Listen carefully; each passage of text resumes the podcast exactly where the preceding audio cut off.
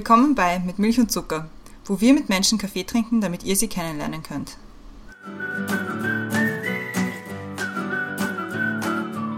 Willkommen zurück bei Mit Milch und Zucker, neue Woche, neue Folge. Mein Name ist Christiane und im Zoom-Fenster über mir ist wieder die Brenda. Hallo Brenda. Hallo Christiane. Im Zoom-Fenster unter mir ist unsere heutige Gästin und zwar ist das die Anne. Hallo Anne.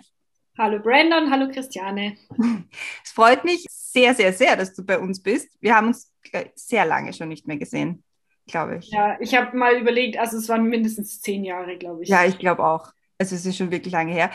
Wir haben nämlich heute wieder unsere Verwandtschaft dazu zwangsverpflichtet, sich mit uns zu unterhalten. Die Anne und ich, wir haben nämlich die gleiche Urli-Oma, also die gleiche Uroma, weil unsere Großmütter sind Schwestern. Und so kennen wir uns. Und damit die Hörerinnen und Hörer dich noch ein bisschen besser kennenlernen, stelle ich dich kurz vor.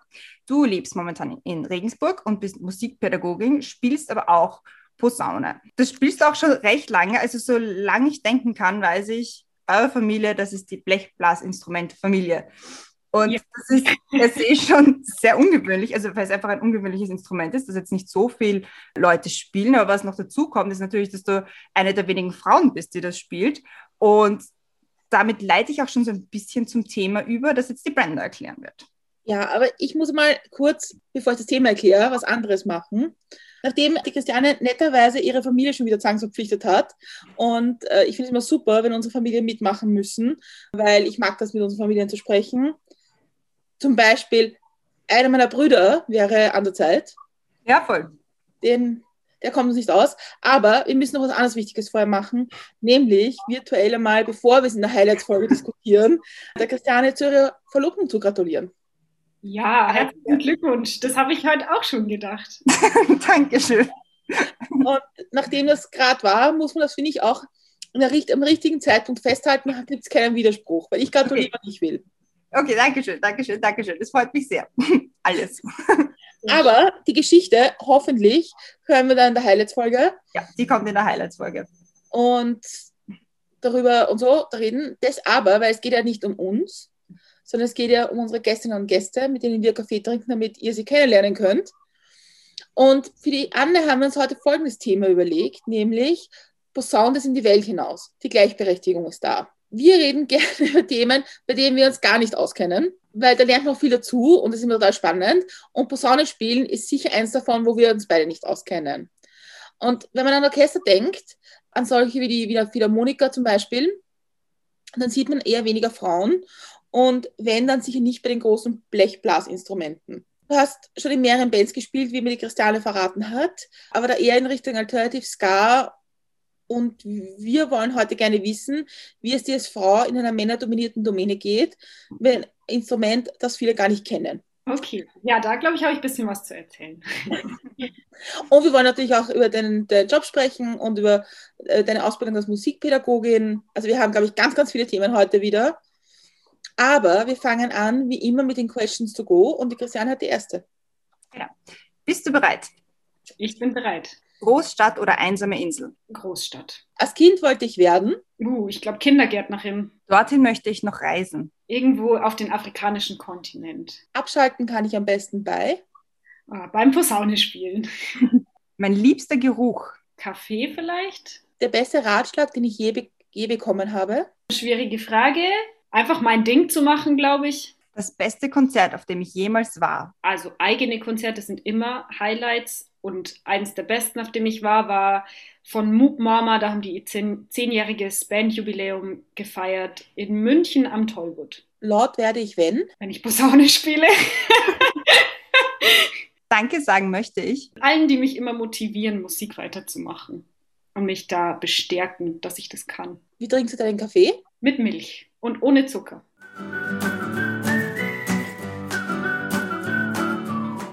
Perfekt. Und schon sind sie fertig, die Questions to go. Einmal tief durchatmen. Aber sehr gut. Vor allem liebster Geruch Kaffee. Das haben wir bis jetzt noch nicht gehabt, lustigerweise. Mhm. Kommt mir vor. Aber da passt dann auch gleich die nächste Frage dazu. Und was, also kommen wir zu den normalen Fragen, aber da passt sie gut dazu. Was ist oder war denn ein guter Kaffee für dich? Weil da geht es ja auch oft nicht nur ums um den Kaffee selber wieder schmeckt, sondern um die Gesellschaft, wo man den trinkt, mit wem man den trinkt. In den zwei Jahren, der, in denen ich an der Berufsfachschule für Musik war, gab es so ein kleines Café mit in die Schule integriert und da hat der Kaffee sehr gut geschmeckt. Und da hat man aber auch immer die Pause gebraucht und in der Pause waren immer ähm, Klassenkameraden und Klassenkameradinnen dabei. Und insbesondere mit einer Pianistin habe ich da sehr viel Cappuccino genossen. Mm, das klingt gut und lustig, weil eigentlich sind ja so Schulcafés oder Schulcafeterias nicht so die Go-To-Adresse für guten Kaffee. Ja, wobei das war, das ist eine ganz kleine Schule und das ist wie so ein Café, also eigentlich wie ein Kaffeebetrieb. Also die hatten wirklich okay. sehr gute Sachen. Also nicht wie so eine Schulmensa da. Ah, okay. das ist schon ein bisschen ein großer Unterschied. Also wir haben vor ein paar Wochen aufgenommen mit einer professionellen Sprecherin und die hat dann schon gesagt, also zum Beispiel Kaffee trinken und so ist eigentlich nicht so gut für die Stimme. Gelten solche Regeln auch für Leute, die Blechblasinstrumente spielen? Nee, wüsste ich nicht. Also Rauchen ist halt für die Lunge einfach nicht so gut. Die Lunge braucht man natürlich schon, aber Kaffee nicht. Und naja, Alkohol ist halt so das Klischee der Blechbläser, würde ich sagen. Also wirklich. Ja, also vor allen Dingen in so Richtung Blasmusik Volksmusik und so, da ist es schon, ja. ich glaube, das sind immer so die Blechbläser, die Grobiane, die viel Alkohol trinken. Also es ist natürlich super Klischee, aber, und das heißt nicht, dass ich das mache, aber, oder dass viele das machen, aber es ist schon, ja, es ist auch einfach auf der Bühne ein Thema, Alkohol zu trinken, weil es natürlich eine lockere Stimmung ist und äh, weil man dann selber nochmal lockerer wird und äh, genau die Stimmung aufheizt. Außerdem trinkt man halt, muss man halt viel trinken, also Flüssigkeit zu sich nehmen. Genau. Aber Kaffee ist, ähm, also auch für die Stimme, Stimme selber braucht es nicht, außer man singt halt auch noch. Aber ist es, ist es für dich so, dass du dich vor diesen Klischees oft irgendwie schon gleich mal wehren musst und sagen, also ich spiele Posaune, aber nein, ich spiele keine Volksmusik? Die zweite Hälfte stimmt nicht ganz. Also ich bin, ich habe angefangen im Posaunenchor, also im kirchlichen Umfeld und habe dann mit Big Bands relativ viel Jazz halt gespielt und jetzt bin ich in noch so einer kleinen Singer-Songwriter-Band, würde ich sagen, und eben in der Ska- und Reggae-Band. Und ja, es gibt schon so Vorurteile einfach, aber manchmal wird man damit konfrontiert, aber ich würde sagen, man, man sieht man sieht ja die einzelnen Personen, die dann an den Instrumenten sitzen und nur weil das Klischee so ist, ähm, sind die nicht alle so. ich habe vor ein paar Wochen einen Podcast gehört von, Sascha Matzen, der heißt Bumzack, über Schlagzeuger und Schlagzeugerinnen. Und da hatte ich eine Gästin, die Schlagzeugerin ist. Mhm. Und sie, sagt, sie hat erzählt, dass es in der Ausbildung ein bisschen schwierig war, aus diesem klassischen Umfeld rauszukommen. Und dass man dann irgendwie diese ganze Klassik lernt. Also ich glaube halt, weil sie auf der Musikschule war, und ihr jetzt ein bisschen gefehlt, so, auf das, so die Musik, auf die aktuelle Musik anzuwenden? Ich glaube, das hängt dann sehr davon ab, wo man halt lernt und studiert. Oder wenn man halt studiert, kann man ja auch unterscheiden zwischen klassischen Hochschulen und Jazzhochschulen. Ich war aber auch nicht an der Uni, ich war an der Berufsfachschule, also das ist schon nochmal ein Level drunter. Und die war ausgerichtet auf Jazz, Rock, Pop. Also, und da habe ich mich sehr bewusst für entschieden, weil ich eben nicht in die Klassikrichtung gehen wollte, weil ich da viel weniger Berührungspunkte mit hatte bisher schon immer und ich schon auch in einfach das Thema Jazz Rock Pop war meine Musikrichtung. Und das ist ja immer noch riesengroß. Es sind ja immer noch drei Felder, die halt, ja. Und wenn man sich für Jazz, Rock und Pop entscheidet, wäre ja, äh, wären, würden mir viele Instrumente einfallen, bevor mir Posaune einfällt. Das stimmt. Also es sind halt so die, die Bandklassiker, Schlagzeug, Bass, Gitarre, Klavier, Gesang. Das ist so die, die Rhythmusgruppe plus Gesang. Und was aber schon jetzt vielleicht auch in den letzten Jahren sehr viel da schon im Kommen ist, würde ich sagen, sind, dass schon auch Bläsersätze mitverwendet werden mhm. und auch auf großen Bühnen, auf großen, bei großen Bands genutzt werden. Aber natürlich ist man als Sänger oder Sängerin viel gefragter als jetzt als Posaunistin oder so. Also ich, ich muss auch dazu sagen, dass Posaune ja nicht mein Hauptverdienst ist, sondern ich arbeite als Musikpädagogin und ich unterrichte noch ein bisschen Posaune und Klavier und Posaune spielen ist viel Freizeit. Ein bisschen Geld gibt es da ab und zu. Manchmal spiele ich so Aushilfssachen mal in, in der Kirche oder so. Da gibt es manchmal ein bisschen Geld. Aber das ist nicht äh, die Lebensgrundlage sozusagen. Oder damit, mit dem Geld rechne ich nicht für meinen Lebensunterhalt. Wenn wir jetzt mal an den Anfang zurückgehen. wieso hast du überhaupt Posaune spielen angefangen? Also wo war da der Punkt, wo du, ah, das schaut nach einem Instrument aus, da könnte ich super gut drin sein? Naja, du hast vorhin schon erwähnt, wir sind die Blechbläserfamilie. Der Papa hat Horn gespielt, schon ganz lang, schon als Kind und ähm, hat dann in Moosburg, da haben wir mal eine Zeit lang gewohnt, ähm, einen Posaunenchor gegründet. Eben Posaunenchor ist typisch evangelische Kirche. Und irgendwie war das gar nicht, irgendwie war das klar, dass äh, meine Schwester und ich dann da Trompete lernen. Und dann haben wir mit Trompete angefangen. Da war ich, glaube ich, so neun, neun. Ich weiß nicht mehr genau. Und dann hatte ich irgendwann die Sache, dass ich eine feste Zahnspange gekriegt habe und das verträgt sich nicht so gut mit dem Trompetenmundstück, weil einfach der Ansatz drückt, also man drückt halt auf die Zahnspange und es ist durchaus schmerzhaft. Und die Zahnspange selber ist ja schon schmerzhaft. Und dann hat der Papa irgendwie über den Kollegen einen Tenorhorn, glaube ich, hergezogen und dann hatte ich Konfirmation und dann war klar, irgendwie da kann ich mir was wünschen, auch mal was Größeres anschaffen. Und dann habe ich da auf eine Posaune gespart weil die auch einfach im Preisrahmen war, was ich mir dann da kaufen konnte. Und da war aber schon auch das Thema, mit einer Posaune kann man in sehr vielen Bereichen spielen. Also ein Tenorhorn ist typischerweise in der Blasmusik oder in der Blaskapelle. Und eine Posaune ist halt sowohl in der Blaskapelle als auch im Jazz, als auch ein bisschen so Rock-Pop, aber auch im Orchester und im Posaunenchor. Also man hat von Kirche bis Klassik bis Jazz, Rock, Pop eigentlich sehr viel abgedeckt. Und damit war das war so ein bisschen frei, in welchen Ensembles ich spiele. Da war ich 14, als ich die gekauft habe. Also habe ich die jetzt schon, spiele ich seit 14 Jahren Posaune. Schon ein bisschen was. genau. Das war der Anfang. Und dann hat meine kleine Schwester hat auch irgendwann Trompete gelernt und die Mama auch. Und irgendwann, ja, also in der Familie war das immer irgendwie, ja, dann haben wir ein ganzes Quintett ergeben als Familie und Christiane kennt es von den Familienfeiern. äh, ja, Aber das ist so cool. Spielt ihr noch gemeinsam? Ja, also genau, bei so Festen, wenn irgendwie die Großeltern Geburtstag haben, runde Geburtstage sind oder in Österreich war die eine oder andere Hochzeit irgendwie aus der Verwandtschaft oder so. Inzwischen auch ab und zu in der Kirche, also so an Weihnachten typischerweise. In Moosburg hat sich dann irgendwann der Posaunenchor aufgelöst, weil die Kinder sind halt alle weggegangen und dann sind noch mehr Jugendliche weggegangen und irgendwie ist die Gruppe so gebröckelt und dann am Ende war nicht mehr genug übrig, um einen festen Posaunenchor zu, zu haben. Und jetzt spielen wir an Weihnachten zum Beispiel immer halt zu fünft als Familie, weil wir Kinder dann eh alle heimfahren und zu den Eltern und dann geben wir von den Instrumenten ähm, ergibt es halt auch schön ein Quintett. Also ich spiele Bass und der Papa Tenor und die drei Trompeten teilen sich die oberen zwei oder drei Stimmen. Und wie finden das die Nachbarn deiner Eltern? Gute Frage. Wenn man die Fenster schließt, ist es okay. Aber man muss auch dazu sagen, dass es ein bisschen Privileg ist, weil da steht ein Haus mit einem Grundstück außenrum und es gibt keine angrenzenden Nachbarn. Und jetzt in Regensburg in der Wohnung habe ich natürlich schon das Problem, drüber und drunter und rechts und links wohnen Leute und da kann ich nicht üben. Also da fahre ich in meinen Proberaum. Mhm.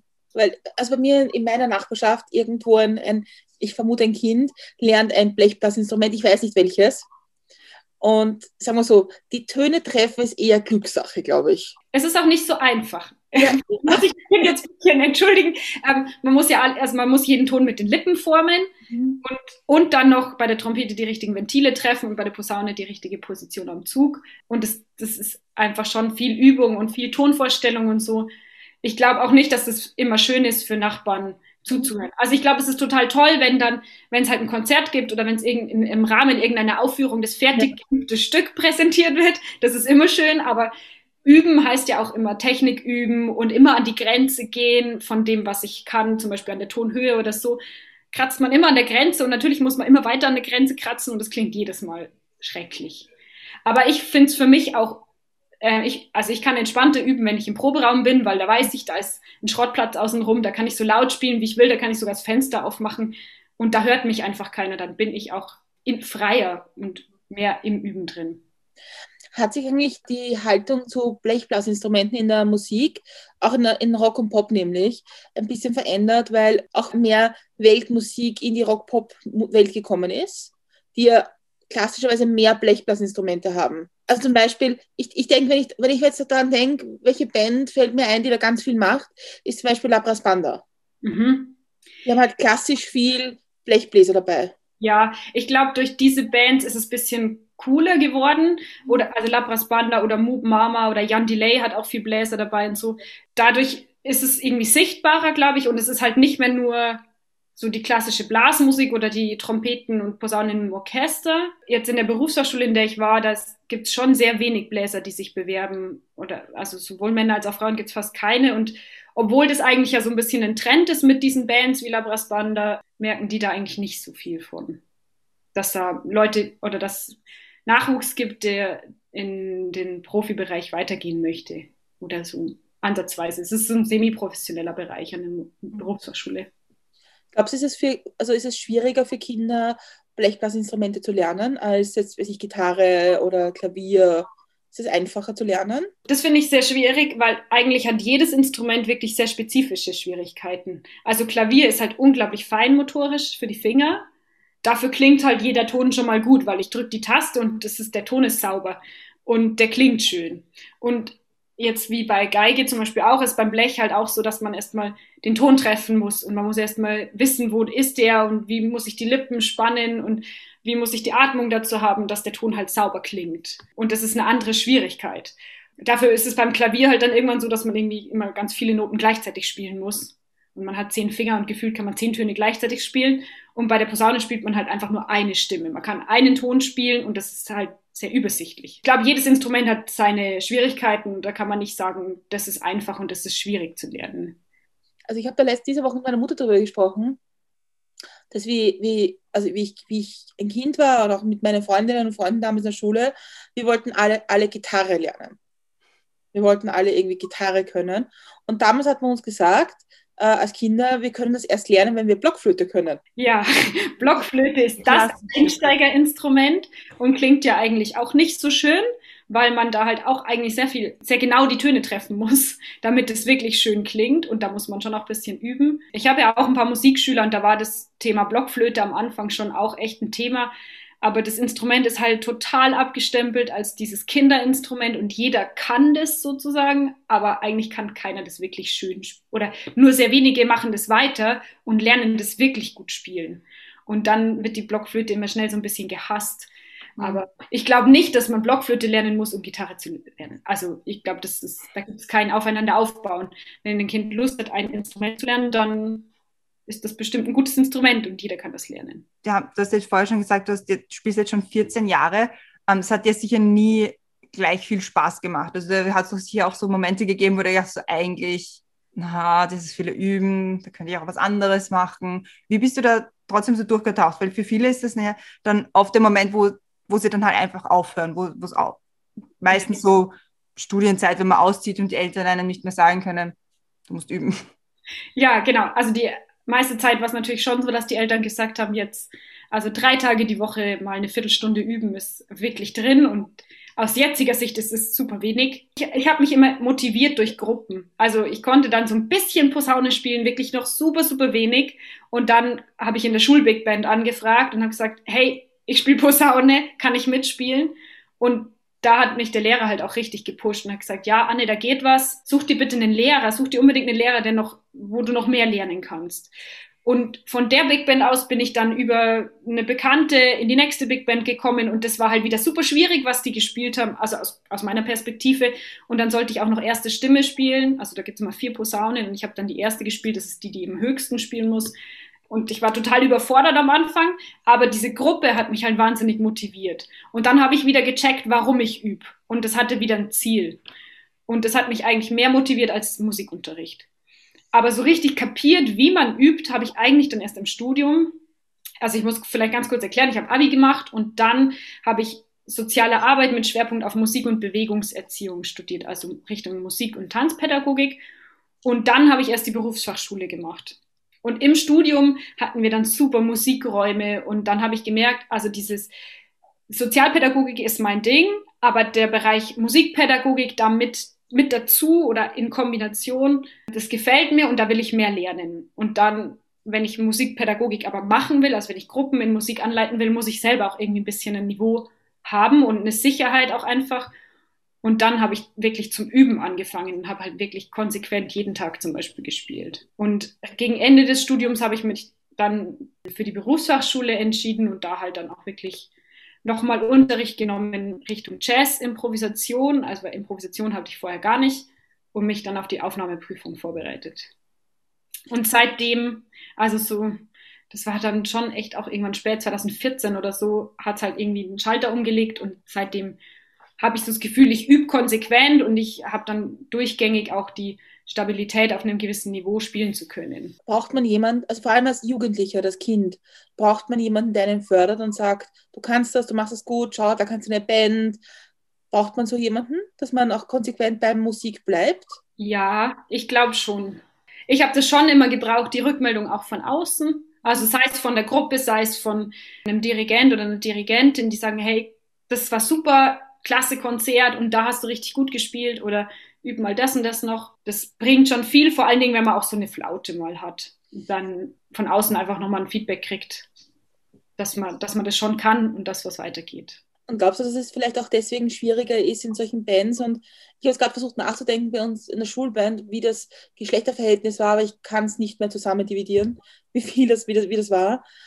Aber glaubst du, dass es dadurch, dass man auch jemanden braucht, ein bisschen, der ihm der ihn da unterstützt oder auch vielleicht ein Mentor ist oder eine Mentorin ist. Glaubst du, dass es da vielleicht deswegen auch für, für Buben und Burschen in Schulen manchmal leichter ist, da weiterzukommen? Du meinst, weil es auch viele Dirigenten gibt? Also genau, weil, weil schon viele Männer sind und weil Burschen und Buben und Jugendliche, also männliche Jugendliche in dem Alter, eher dabei sind, nach vorne zu gehen und zu sagen, ich will das jetzt, tu was, hilf mir. Mm, ja, ich glaube, zurückhaltend ich glaube, da ist so ein bisschen das Thema, wer ist mein Vorbild? Mhm. Wichtig, also als Jugendliche oder auch jetzt, mit wem identifiziere ich, welche Musiker oder Musikerinnen kenne ich und ich will spielen wie die. So, das finde ich richtig cool, wie die auf der Bühne performen. Die haben einen super Sound, die spielen die Stilrichtung, die ich mag. Und da gibt es tatsächlich, also was jetzt Blech angeht, angeht sehr wenig ich habe irgendwann in der Berufsfachschule, da macht man mal so Solo-Transkriptionen, also man hört ein Solo an von irgendjemandem richtig guten und spielt es nach. Und dann habe ich irgendwann mal gedacht, so jetzt, ich möchte mal, ich möchte ein Solo spielen von einer Frau, von einer Posaunistin. So, und dann habe ich mich auf die Suche begeben. Hm, das war gar nicht so einfach, jemanden zu finden, also wo es nicht für meinen Geschmack halt nicht so super in den abgefahrenen Jazz reingeht, was total Freestyle wird, da gibt es zwei Schwestern, die fand ich ganz cool, aber das war mir halt zu arg. Mhm. So, dann wurde es schon ein bisschen dünn. Also so männliche Posaunisten, da findet man schon und dann gibt es einen Wikipedia-Eintrag, berühmte Posaunisten und dann steht da halt so eine Liste und dann stehen halt irgendwie zwei, drei Frauen. Und, und da sind ja dann auch wieder noch welche aus der Klassik dabei und also dieses Thema, mit wem identifiziere ich und durch wen fühle ich mich gefordert und gefördert, ist schon glaube ich, relevant, damit man so ein Bild von sich hat, wie man werden will. Fühlst du dich da eher angespannt und, und, und sagst, ah, aber wenn ich das jetzt weitermache, dann gibt es noch eine weitere Frau, die vielleicht andere noch weiter dazu bringt? Oder ist es eher so ein bisschen abschränkend aller, naja, wenn es so viele offensichtlich schon nicht geschafft haben, wieso, so, wieso dann ich? Also abschreckend finde ich es nicht. Bisschen Ansporn finde ich insofern eher so für den Musikunterricht. Also ich unterrichte ja auch ein paar Posaunenschülerinnen und Schüler und da, da sehe ich schon so, so, so Unsicherheiten oder und da denke ich mir, ja, da möchte ich das Vorbild sein, dass jeder und jede einfach selbstbewusst spielen kann und sich, sich da reingeben kann. Da bin ich, glaube ich, schon ein bisschen zufrieden, sagen wir mal so, damit, dass ich auch ab und zu auf der Bühne stehe. Weil es ist auch schön, einen Lehrer zu haben, der, wenn der nie auf der Bühne steht, dann fragt man sich so auch, ja, hm, was ist das für ein Musiker? Ist der nur, also unterrichtet der nur? Und jetzt stehe ich nicht auf riesengroßen Bühnen, sondern halt so hobbymäßig kleine Bühnen und da kommen die Leute, die ich kenne. Aber es ist schon gut, irgendwie sagen zu können, ja, ich spiele da in der, der, der Band und da spiele ich erste Posaune und ähm, da kann man hinkommen. Da kann jede und jeder hinkommen. Ist es wirklich so, dass man, dass man in seinem, also in dem Teil von Musik, also wenn zum Beispiel, wenn du sagst, ich spiele Posaune, brauchst du ein direktes Vorbild an der Posaune? Oder reicht es auch, Musikerinnen vor sich zu haben, die man spannend findet und sagt, okay, wenn die jetzt in ihrem Bereich das können, und das finde ich cool, was die machen, mache ich das in meinem Bereich auch so wie die. Ja, das habe ich auch schon überlegt. Also es gibt natürlich schon viele Musikerinnen, die ich auch gut finde, also Sängerinnen, Bassistinnen, Gitarristinnen, keine Ahnung, aus verschiedensten Instrumenten, wo ich mir denke, wow, das finde ich richtig klasse, was die machen, das höre ich total gern an. Ich glaube, es ist ein bisschen die Vorstellung davon, also, wie eine Frau aussieht, die auf der, auf der Bühne Posaune spielt. Und zwar jetzt in der Big Band ist es halt eine sehr starre Formation, da hat jeder seinen Sitzplatz oder seinen Stehplatz, so. Aber jetzt in dem Ska Reggae Ensemble, in dem ich spiele, da bewegen wir uns ja auch viel auf der Bühne und tanzen mal rum oder so. Ich glaube, das ist auch schön irgendwie, wenn ich da jemand wüsste, wo ich mir denke, boah, das sieht so klasse aus, wie die da performt. Äh, aber es ist jetzt nicht so, dass ich da voll drunter leide, dass ich da jetzt niemanden so direkt als Vorbild habe in genau dieser Stilrichtung. Du hast ja deine Bachelorarbeit über so ein ähnliches Thema geschrieben, oder? Ich habe jetzt nämlich den genauen Titel vergessen. Ja, genau. Also ich, ich habe die sogar heute mitgebracht. Oh. ich habe die über, also Gender in der Musik war mein Oberthema quasi. Und ich habe Befragungen durchgeführt mit Frauen und Mädchen, die in Big Bands spielen. Mhm. Also Big Band ist eine feste Formation mit vier Trompeten, vier Posaunen, fünf Saxophone, Rhythmusgruppe und Gesang und Dirigent oder Dirigentin. Ich wollte, also weil ich, ich ja selber in der Position war und doch auch so ab und zu sexistische Kommentare oder so, so blöde Situationen erlebt habe, vor allen Dingen ist man ja auch oft eine der wenigen Frauen in so einem großen Ensemble, wollte ich hören, wie es anderen Frauen geht und Mädchen und habe verschiedene glaube, sechs oder sieben Interviews halt geführt. Es ist, also es ist natürlich keine riesengroße Erhebung und es ist nicht repräsentativ oder so. Aber ich wollte ein bisschen wissen, wie es denen so geht. Da ging es, ja, also in der Theorie ging es um, wie kommt man überhaupt zu Blechblasinstrumenten und was für Vorurteile gibt es da und erleben, erleben die anderen Frauen auch diese Vorurteile, erleben sie Sexismus innerhalb der Band.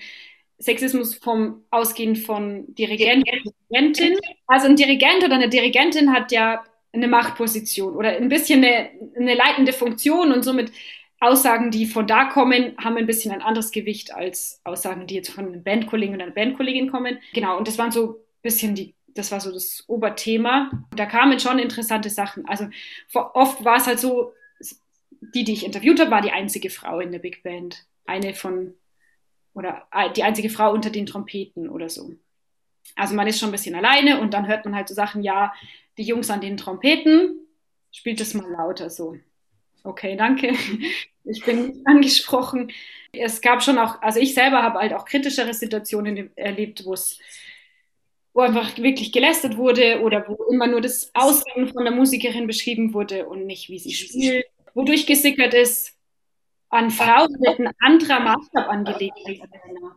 Also eine Frau muss sich erstmal profilieren, quasi so spielen zu können, dass es für den Dirigenten recht ist. Und dann sitzt man in so einem Ensemble drin und denkt sich so, wow, äh, krass, kann ich es hier überhaupt, also kann ich hier jemals gut machen, wie ich hier spiele? Das war aber, das war vielleicht eine extreme Situation und das habe ich einmal erlebt und bei anderen Dirigenten gar nicht. Ich habe in Regensburg quasi eine Statistik gemacht und habe einfach mal geguckt, welche Big Bands gibt es alle, wie viele Frauen spielen damit, welche Instrumente spielen die, weil Instrumentenwahl ja auch halt ein typisches da gibt es schon so ein bisschen eine Geschlechteraufteilung. Frauen spielen eher mhm. Klavier oder weniger Trompete.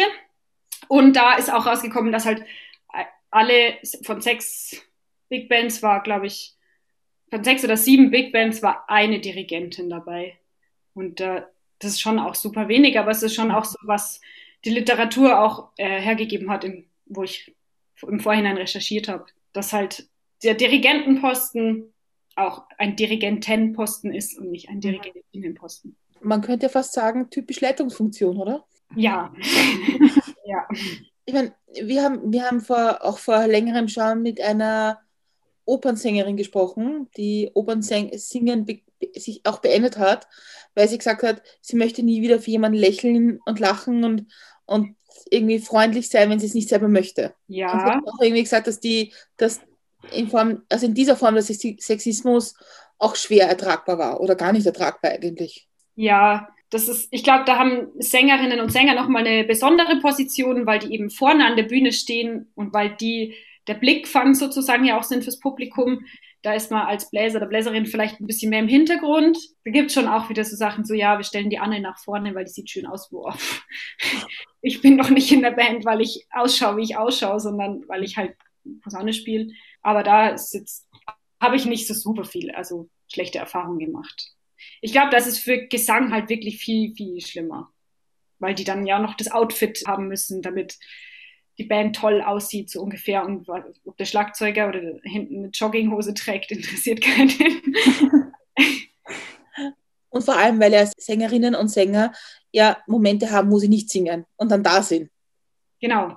Ja, das habe ich mal, also da hatte ich mal eine Situation oder eine kleine Diskussion.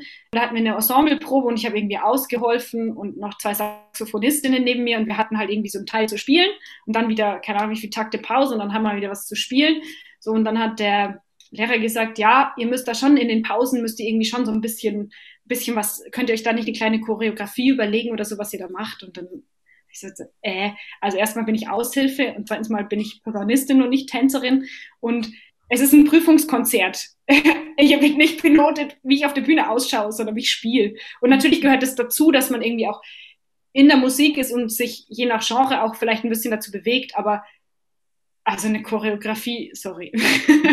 das war nicht Teil der Aufgabe, dass wir eine Bühnen Bühnenperformance machen. Und es geht einfach darum, dass wir das spielen. Und wenn ich Kritik von ihm haben oder wenn er Kritik äußern will, dann soll er das vielleicht erstmal auf den musikalischen Inhalt beziehen und dann können wir noch über die Performance reden.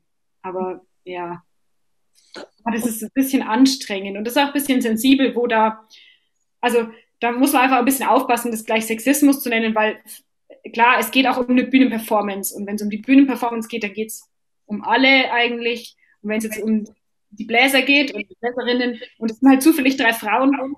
Glaubst du, was müsste man machen, dass, dass auch mehr Frauen in, der, in die Musik gehen und in Bands, also nicht in, in, wie du sagst, Big Band spielen oder Orchestern spielen oder so weiter und so weiter? Was müsste man machen, dass das, dass das mehr Frauen auch anspricht und sie sagen, okay, ich entscheide mich für diesen Weg auch in der Musik? Also ich glaube, dass es schon sehr toll wäre, wenn mehr Frauen auf Bühnen repräsentiert werden Genau, bei Rock im Park kommt das Line-Up raus und es sind irgendwie an die 170 Musiker gebucht und zwei Musikerinnen. Da weiß ich nicht, was ich mal sagen soll. Wenn man die Position hat, ein Line-Up zu erstellen, dann kann man einfach einmal mitdenken und ab und zu mal noch, es muss ja keine reine Frauenband sein, aber so die ein oder andere Frau, wenigstens innerhalb der Band, gemischte Bands, das tut schon gut, auch zu sehen, dass es Schlagzeugerinnen gibt und Gitarristinnen. Und, und die muss man aber erstmal sehen. Und es gibt Menschen, die können sowas entscheiden, ob sie sichtbar sind oder nicht. Und genauso wie man in der Band eine Position besetzt. Mhm. Dann da kann man ja auch überlegen, kenne ich vielleicht auch eine Frau. Die Pam, die vor ein paar Wochen, Monaten, Wochen, Wochen bei uns war, die Sängerin und die hat eben auch genau diese Rock im Park Geschichte bei sich auf Instagram, glaube ich, gehabt. Und da hat sie, also da habe ich ja dann auch geschrieben, dass es echt extrem arg ist, dass das immer noch so ist und dass das ja durch mehrere Ebenen gehen muss und jede Ebene irgendwie gesagt haben muss, so, ah, da fällt uns nichts, nichts Besonderes auf. Und sie hat nämlich, und sie hat dann gemeint, ähm, sie würde gerne eine Antwort bei uns revidieren. Und zwar haben wir sie gefragt, ob sie glaubt, dass man es als Frau in der Musik schwerer hat. Und sie hat gesagt, sie, sie weiß nicht genau, weil Musik, Kunst, Kultur ist generell ein toughes Business. Und dann hat sie eben gemeint, äh, sie würde das gerne revidieren und sagen, ja, man hat es definitiv schwerer als Frau und das unterstreicht das jetzt nur noch einmal mehr. Weil das war wirklich schlimm. Und es ist auch, ähm, ich glaube, sie haben dann auch ein so ein Gegenstatement, also Rock, Rock, Rock am Ring, die haben dann auch so ein Gegenstatement released, wo sie gemeint haben, so, ja, nein, also wir, wir sind da schon dahinter, aber für dieses Jahr ist es halt leider zu spät. Und, ja. ja, sie sind da schon dahinter, schon die letzten 15 Jahre. Ja. Die 15 Jahre war es irgendwie immer so im einstelligen Prozentbereich, wo ich denke so, äh, nee, sorry, aber da, ja. sieht, man sieht nicht, was machen. Also, wenn sie dahinter sind, dann gibt es irgendwo einen Fehler. Ja. Also ich kann nicht fürs richtige Musikbusiness sprechen, weil ich bin nicht Berufsmusikerin. Ich, ich mache keine Verträge, ich muss mich nicht durchkämpfen, um mein Geld zu kriegen. Von dem her kann ich da nichts sagen. Ich habe es auch sehr bezeichnend gefunden, dass wie letzte Woche Song Contest war und Italien gewonnen hat, dass das so ein bisschen herausgestrichen worden ist. Die haben sogar eine Frau in der Band. Bravo! wow! wow.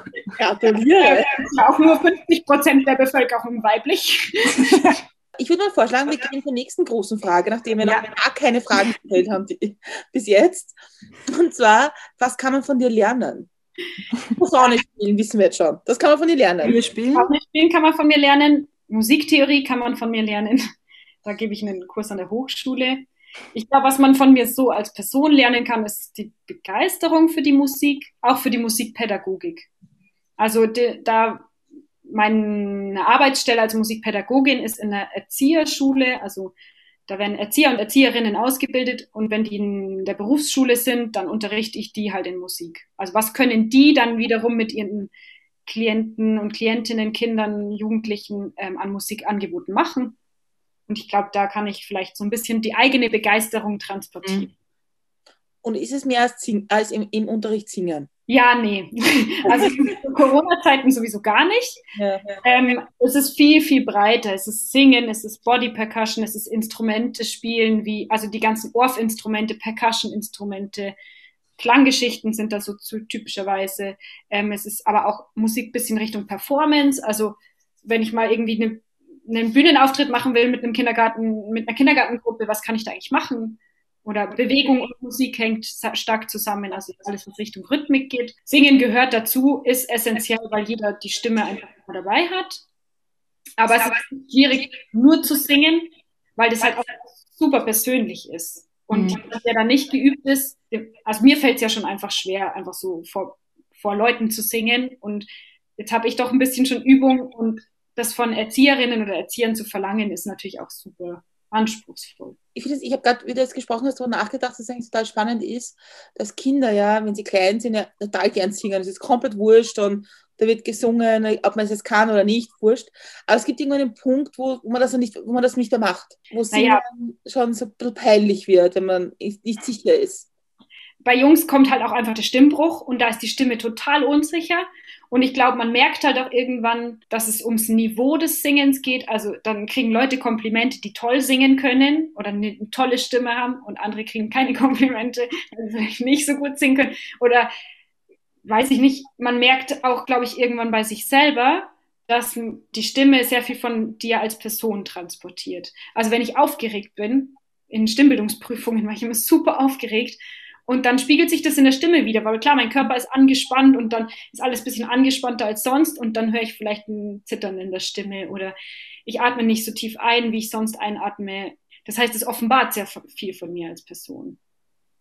Ich glaube, das ist das Spannende auch an Sprechen und Singen, weil die Christiane und ich haben da schon öfters darüber gesprochen, dass seit wir unseren Podcast machen, wir auch kein Problem mehr damit haben, vor großen Gruppen zu sprechen. Mhm. Mhm. Dass uns das total diese Angst irgendwie genommen hat, dass man irgendwie auch. Sagen wir weniger, nicht kein, weniger. Ja, ich muss sagen, und das muss ich, ich muss, ich muss halt schon ein Kompliment an die Christiane aus, raushauen. Ach, immer her damit. Nein, also ich bin das jetzt mittlerweile schon so gewöhnt, nach drei Jahren einmal die Woche aufnehmen, dass mir das extrem viel Sicherheit gibt, wenn die Christiane ja. dabei ist. Mhm weil wir uns da total aufeinander, also wir sind auch eingespielt und man kann sich aufeinander verlassen. Und das ist, ja. ich verstehe das auch bei Bands, dass es jemand, jemand jemanden zweiten hat, dass das eine Sicherheit gibt, weil man weiß, da ist eine Person da, die weiß genau, wie ich jetzt reagieren werde. Ja. Und die kann ich auch angucken und ja. ähm, so gegenseitig Sicherheit geben, ja. Obwohl, witzigerweise, ich habe gerade, das ist, hm, wir haben ja eine, eine Aufnahme gehabt in einem Theater. Mhm wo wir super nervös waren, weil auf der Bühne sitzen und ein Gespräch führen und so. Aber da haben wir uns zum Beispiel nie angeschaut. Ja, aber das war eine Ausnahmesituation. Also das war einfach so, ich glaube, das hat einfach das Setting gemacht, weil normalerweise sitzen wir halt, also ganz normalerweise sitzen wir gemeinsam mit den Gästen an einem Tisch. Jetzt seit einem Jahr normalerweise sitzen wir hier über Zoom.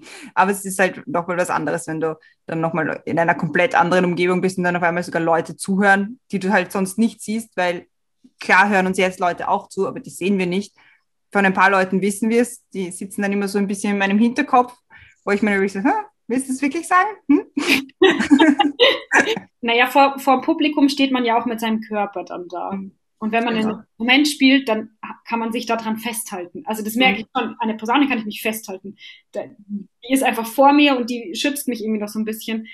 Und wenn ich so als Person nur mit meinem Körper dastehe und spreche, als Lehrkraft zum Beispiel, ist das ja auch schon so. Mhm. Aber wenn ich dann auch noch singen anfangen muss, puh, das, ähm, das erfordert schon relativ viel Selbstsicherheit.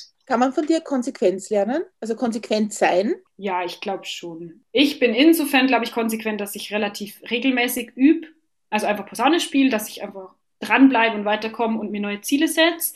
Ich glaube, dass ich auch als Pädagogin relativ konsequent bin. Also ich habe vor der Erzieherschule in der Förderschule gearbeitet mit Kindern. Da muss man konsequent sein, weil sonst funktioniert Erziehung nur schwierig, wenn man Ansagen macht und die dann nicht einhält. Das ist, was jeder Musiker und jede Musikerin tut und kann. Man denkt immer, ja, das ist alles Talent, aber es ist nicht Talent. Es ist auch einfach hinsetzen und üben, üben, üben, üben. Und wenn man nicht konsequent übt, dann wird man auch nicht gut. Oder man muss so krass begabt sein, weiß ich nicht. Also glaubst du schon, dass wenn man auch überhaupt kein Talent hat, also so, es gibt ja Menschen, von denen sagt man, die haben einfach kein musikalisches Gefühl, können nicht mal im Takt klatschen. Glaubst du, dass die dann auch ein Musikinstrument spielen könnten? Brenda schüttelt den Kopf. ja, jetzt ist interessant, weil jetzt kommen wir in ein Thema, das ich auch mit den Erzieherinnen und Erziehern immer diskutiert. Was ist eigentlich Musikalität? Also Musikalität ist ja nicht nur, dass ich ein Instrument spielen kann. Es ist ja auch ein Empfinden für die Musik. Und das muss ich, also ich muss ja nicht nur Musik empfinden, wenn ich selber musiziere, sondern ich empfinde die Musik ja auch, wenn ich sie höre zum Beispiel. Mhm. Oder wenn ich zu einem Konzert tanze. Oder ich kann auch ganz viel über Musik wissen und bin dann auch irgendwie auf eine Art musikalisch. Also das kann man auch einfach ein bisschen weiterdenken. Aber ich glaube, jemand, der so gar kein Rhythmusgefühl hat, der wird sich auf jeden Fall relativ schwer tun oder es ist einfach ein viel mühsamerer Weg. Aber es gibt tatsächlich Leute, also es gibt sowas, das heißt Arrhythmie, die, die können keine Pulsationen spüren, also die spüren nicht gleichmäßige Pulse und dann hm. wird es mit dem Rhythmus spielen auch ein bisschen schwierig. Wahrscheinlich. Es gibt auch Leute, die hören die Tonabstände nicht, also die können nicht eine Melodie nachsingen. Also es sind halt super wenige, aber es mhm. gibt auch. Das ist auch ein bisschen unmusikalisch, würde man so sagen. Also würdest du, willst du uns gerade sagen, dass dieses Leben, das uns die großen Rockstars vorleben, wo man einfach um, irgendwann aufgeht, einmal Drogen nimmt und sich betrinkt und dann mal Musik macht und dann erfolgreich wird, dass das nicht ganz so ist. Ich habe keine Ahnung, ich bin kein großer Rockstar. Ich glaube, das ist schon auch harte Arbeit. Es ist harte Arbeit, ähm, mit der Band so zu proben, dass es bühnenreif ist und dass es gut wird und dass es sauber ist und dass da stecken stundenlange Proben dahinter. Und das heißt Ensembleproben und davon ist man, hat man selber noch nicht geübt. Also klar, man denkt immer so, die stehen auf und dann spielen sie ihr fettes Konzert und dann trinken sie noch ein Bier und feiern die Nacht so. nee. Songs, also Songs schüttelt man nicht aus dem Ärmel und Songs werden nicht von einem Tag auf den nächsten, sind nicht sofort cool und fürs Publikum fertig und dann hat man einen Song, an dem arbeitet man mal einen Monat und einer, der geht mal ganz schnell von der Hand, aber es ist immer viel Arbeit und da muss man was tun, dass es auf die Bühne kommt.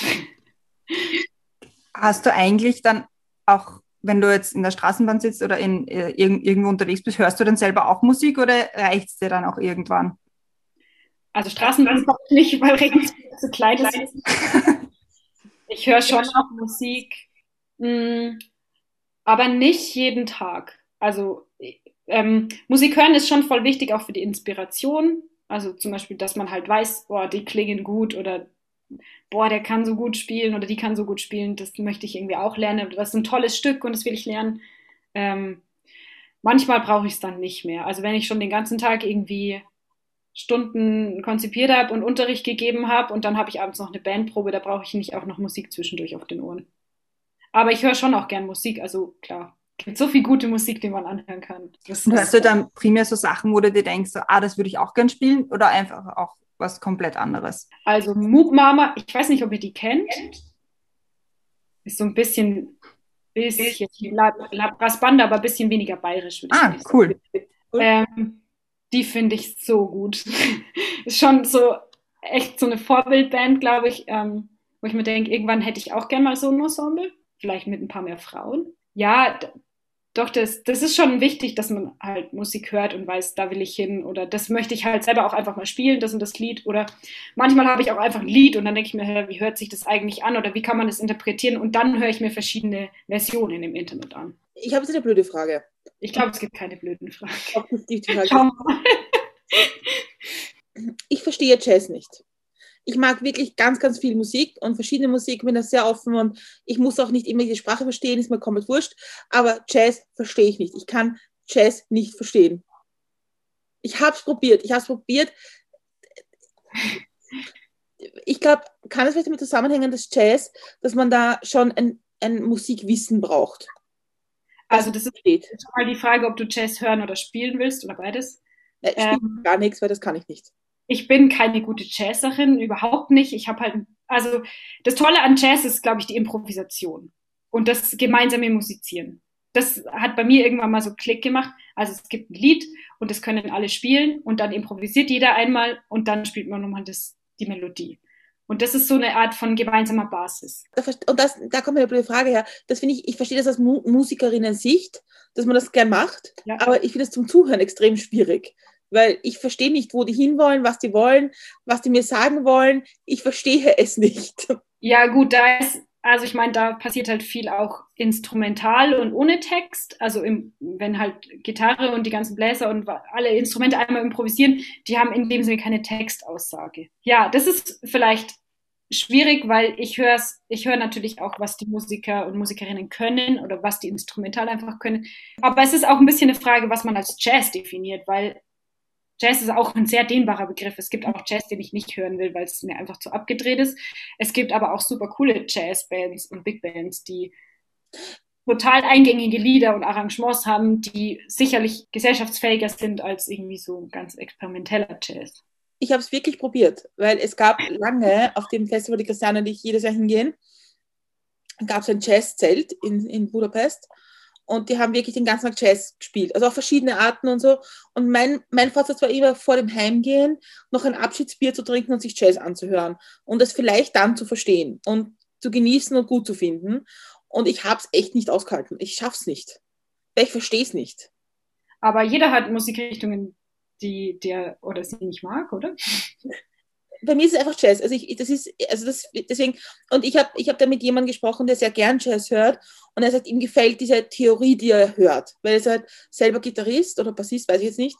Und er, er hört das, das, das Können der Musikerinnen und Musiker. Mhm. Und das höre ich nicht. Äh, manchmal ist dann der Jazz vielleicht auch so ein bisschen der Selbstzweck für die Musikerinnen und Musiker, die ihn spielen.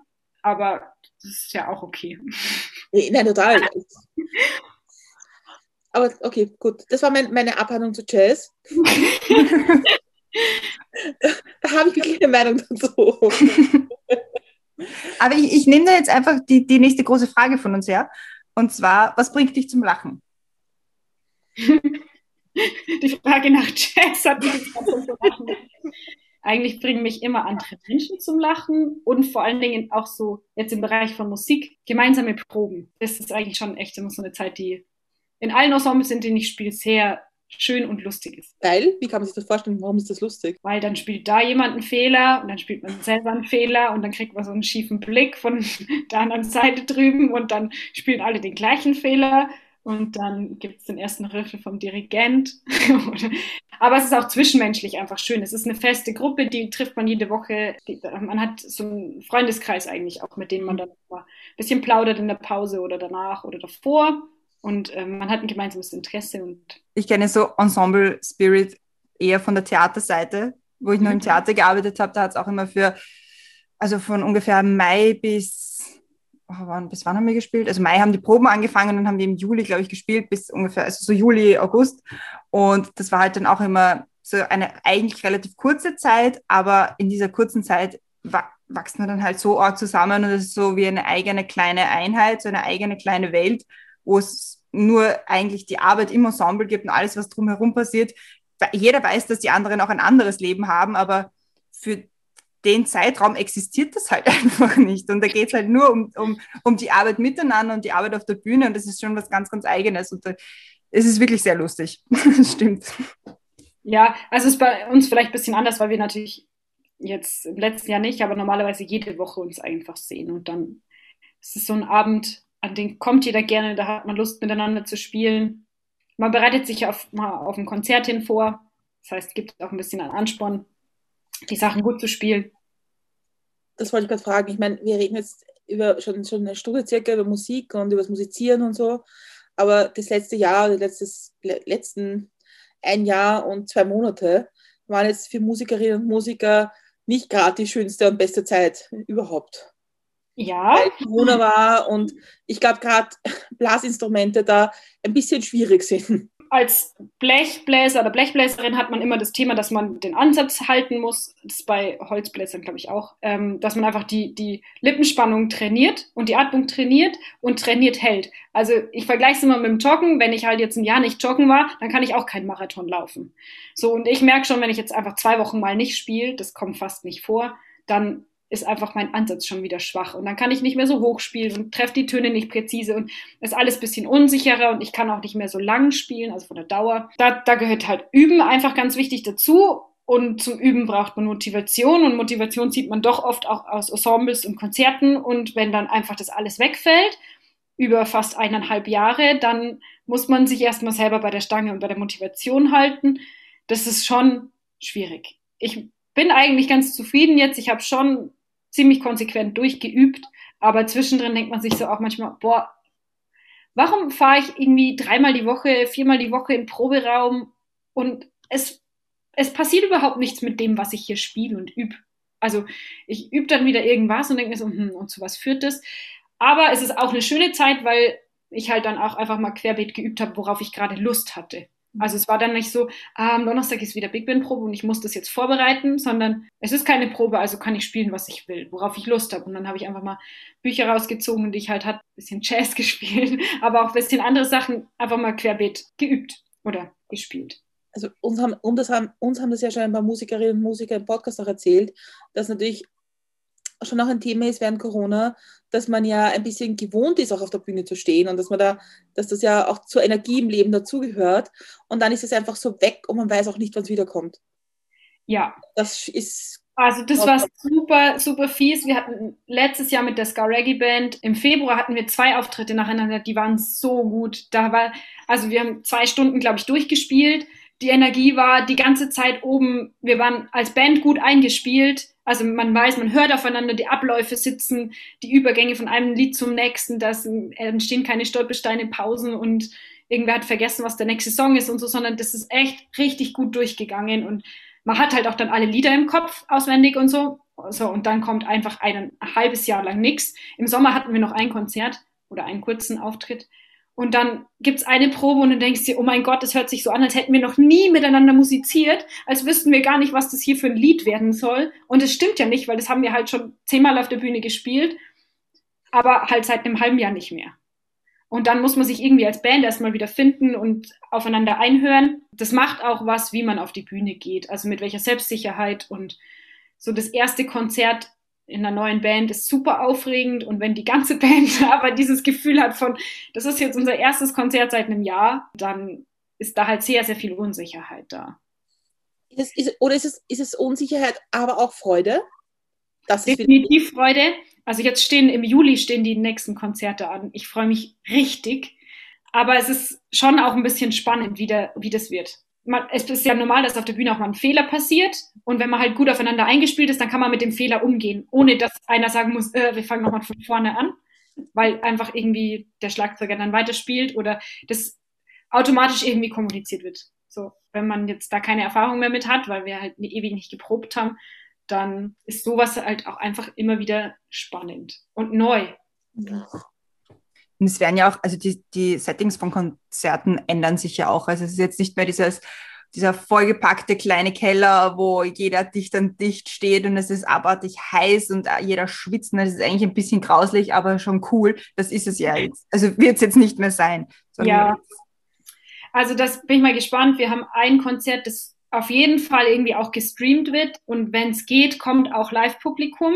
Aber da ist ja auch die Frage, genau, müssen die Abstände zueinander halten und dann, dann entsteht nicht so viel, oder ich bin gespannt, wie das ist, ob dann so viel Interaktion und so viel Energie mit dem Publikum halt auch entsteht. Oder ob man das Gefühl hat, oh, man steht irgendwie von einem halbleeren Raum oder Park oder Wiese, was auch immer. Und beim Streamen weiß man halt irgendwie so gar nicht, was beim Publikum ankommt. Also da kann man schon als Band halt seinen Spaß haben, aber ob das Publikum irgendwie lustig findet oder toll findet oder tanzt oder Daumen dreht, das weiß man halt nicht. Also im besten Fall, wenn wir, wenn dieser Podcast rauskommt nächste Woche, waren die Christiane nicht gerade auf unserem ersten Konzert nach Corona. Ah, cool. Was von Hem, über die wir schon gesprochen haben. Wir sind schon sehr excited und es wird irgendwie so draußen sitzen, auf Tischen, maximal vier Leute, glaube ich. Ich keine Ahnung genau. Aber also im besten Fall waren wir gestern auf einem Konzert. Mhm. ja, ich hoffe, dass, also ich glaube, dass ganz viele Leute jetzt auch wieder richtig Lust haben, auf Konzerte zu gehen. Also mir geht es so, aber es geht, glaube ich, ganz vielen so, dass einfach jetzt war ein Jahr lang nichts und jetzt hat man irgendwie so einen Hunger, Kulturhunger. Total. Und, aber das Schöne ist, wenn wir jetzt schon sprechen über was sein wird und was gewesen ist, stelle ich gleich die nächste Frage. Und zwar reisen wir gemeinsam in die Zukunft. Fünf Jahre, es ist Jahr 2026. Was ist in deinen fünf Jahren im besten Fall passiert? Also richtig cool wäre, wenn ich eine eigene Band gegründet hätte, aber ich weiß nicht, ob das nur so in meinem Kopf so ein Hirngespinst ist oder ob das irgendwann tatsächlich mal passiert mit anderen Musikerinnen. Hoffentlich bin ich bis dahin, ich habe im Januar erst in der neuen Stelle angefangen als äh, Musikpädagogin. Hoffentlich bin ich bis dahin ein bisschen eingegroovt. Es sortiert sich alles ein bisschen besser und ist nicht mehr ganz so viel Arbeit und so viele neue Erfindungen jede Woche. Vielleicht habe ich bis dahin hoffentlich auch, also spiele ich hoffentlich natürlich weiter Posaune und bin da auch ein bisschen sicherer im Improvisieren. Das ist immer so ein bisschen mein Thema. Und wirst ein großes Konzert gespielt haben, auf einer großen Bühne. Werden wir dich im Fernsehen sehen? Definitiv. Da steht dieses Jahr schon eins an. Also mit Skavaria spielen wir in München im Olympiapark, soweit das steht auf der Seebühne. Das ist schon, schon ziemlich gut. Das stimmt.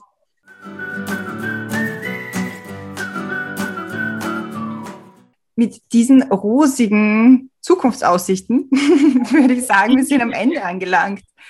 War sehr cool, sehr, sehr schön. Gibt es denn noch irgendwas, was du den Hörerinnen und Hörern gerne sagen möchtest? Du hast jetzt schon gesagt, Skavaria, wo könnte man dich noch hören? Wenn man sagt, ha, die klingt cool, die kann sich ja auch schön Posaune spielen. Wo, wo kann man sich das anhören?